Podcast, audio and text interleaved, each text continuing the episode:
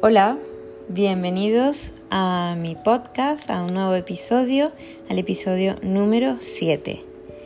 Y seguimos hablando de rejuvenecimiento. Vamos a hablar de la piel, que como hemos dicho es la capa más superficial que tenemos que atender, pero que no es el único compartimiento que envejece.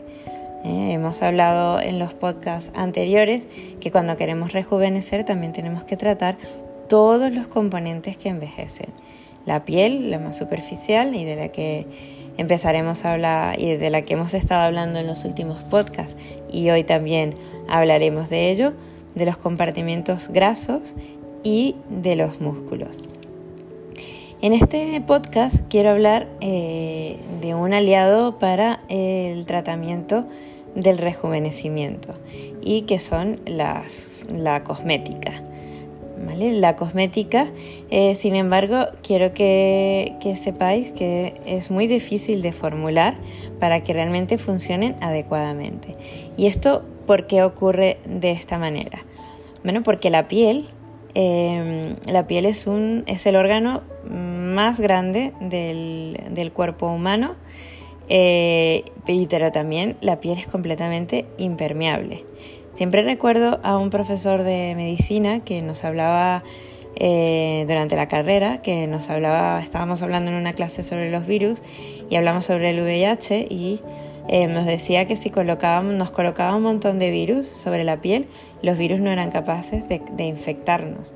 Y es porque si la piel está intacta, eh, la piel es prácticamente impermeable a casi todas las sustancias. Y esto es muy importante eh, porque además es un proceso de adaptación que, se que han hecho los animales sobre la Tierra, eh, ya que permite eh, aislar los órganos internos porque si no estarían expuestos.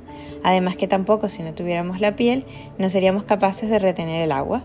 El agua es fundamental para, para todos los procesos de nuestro organismo y si no tuviéramos la piel sirve de barrera, simplemente el agua, el agua se, evaporaría. La piel resulta eh, tan impermeable, eh, sobre todo por eh, una capa muy importante que es el estrato córneo.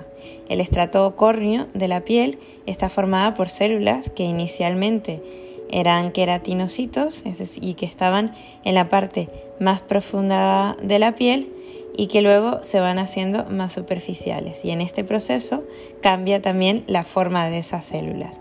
Las células pierden el núcleo y ya no tienen la capacidad de, em, reproducirse, pero hacen esa capacidad de barrera.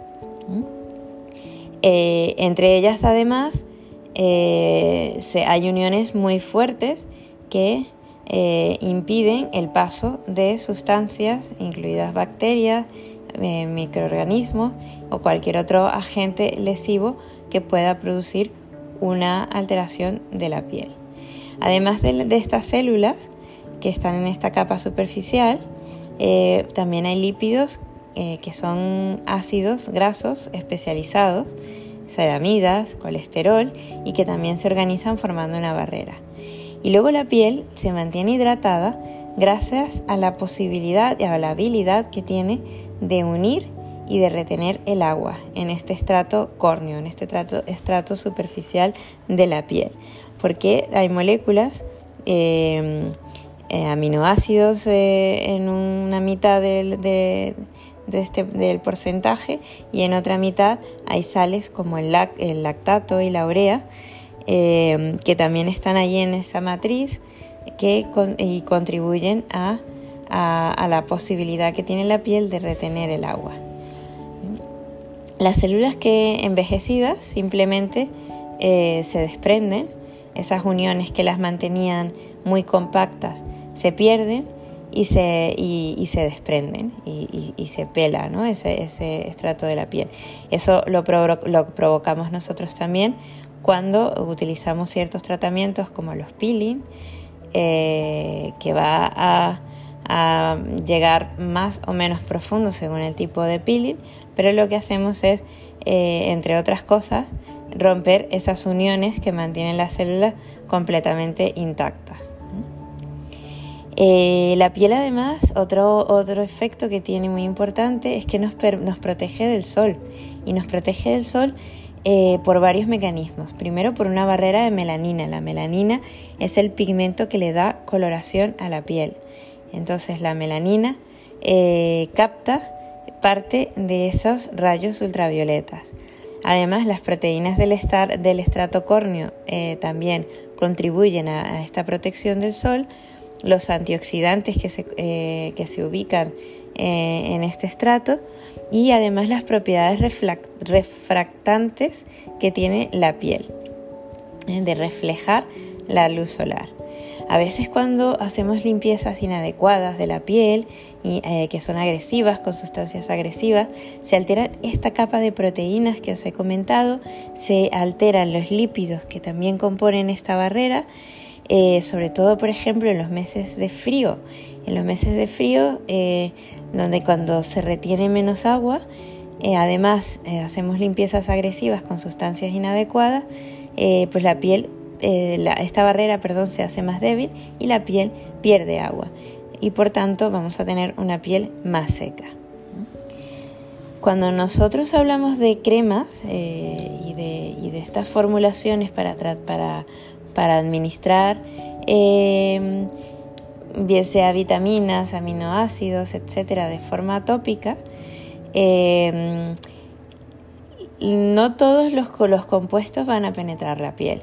Por ejemplo, una crema hidratante que usamos, una crema corporal o cremas faciales, no penetran la piel. Lo que hacen es formar una capa por encima de nuestro estrato córneo capaz de retener agua y esto da la sensación o el efecto de hidratación, sobre todo las cremas que contienen eh, glicerol o los aceites con glicerol. Para que un ingrediente sea eh, activo debe penetrar la piel. Y para penetrar la piel, eh, imaginaros que lo único que puede penetrar la piel son moléculas que sean menores de 500 Dalton.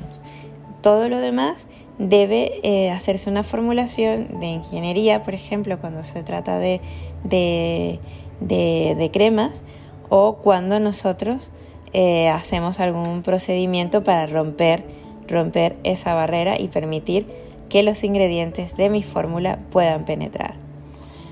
Em, a veces, si habéis escuchado también, eh, muchas cremas se em, se, bueno, se hacen propaganda hablando de que tienen liposomas, que tienen nanopartículas, que tienen microesferas, etc. Estas son eh, bueno, eh, productos del tratamiento de, de, las sustancias activas y, eh, que se utilizan un vehículo especial para que puedan penetrar la piel, porque si se quedan por encima del estrato córneo en general no van a cumplir su función, más que la función, como decía anteriormente, de las cremas hidratantes que lo que hacen es crear una capa que atrapa agua pero que realmente no está penetrando la piel. En el podcast anterior, por ejemplo, hablamos de la mesoterapia, hablamos del microneedling, needling, y cómo, eh, cómo podíamos a través de esas pequeñas micropunciones depositar los medicamentos o esa formulación activa en la epidermis o en la dermis superficial.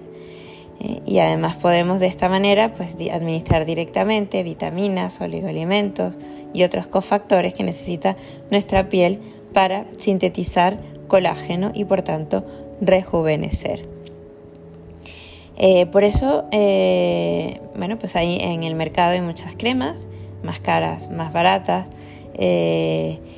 pero es importante que sepáis que detrás de, de toda esa, esa, ese mercado hay una, ingeniería que es la que va a producir realmente lo que llamamos nutricosmética. Por tanto, no todas las cremas son iguales. Diseñar una formulación además para el cuidado de la piel es realmente un reto. Tiene que tener un aspecto estético que el consumidor eh, quiera utilizar y sea capaz de, volverle, de volvérsela a poner, que huela bien, eh, que sea agradable al tacto, eh, tiene que tener un montón de componentes que le den estabilidad a esa formulación, que no cambie de color con el contacto con el aire y que se mantenga estable, que los compuestos se mantengan unidos, por ejemplo, no sé si habéis visto a veces cremas que como que se separan en una parte líquida y otra parte eh, más sólida, que, bueno, porque las cremas van perdiendo eh, estabilidad.